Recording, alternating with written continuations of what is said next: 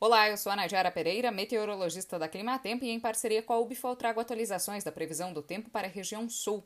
Nos últimos dias tivemos a propagação de instabilidade sobre o interior da região que trouxeram chuvas de moderada até forte intensidade. Essas chuvas inclusive beneficiaram áreas produtoras do Rio Grande do Sul que vêm sendo impactadas pela estiagem.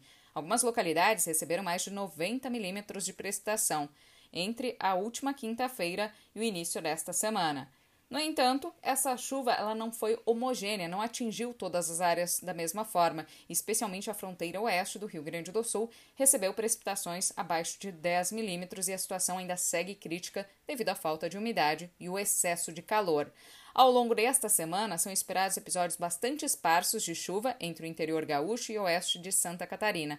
Nestas áreas, a chuva deve vir de forma rápida e isolada, não deve beneficiar todas as áreas. E além disso, nestas regiões tem previsão para muito calor, as temperaturas voltam a beirar 40 graus, especialmente no meio oeste gaúcho.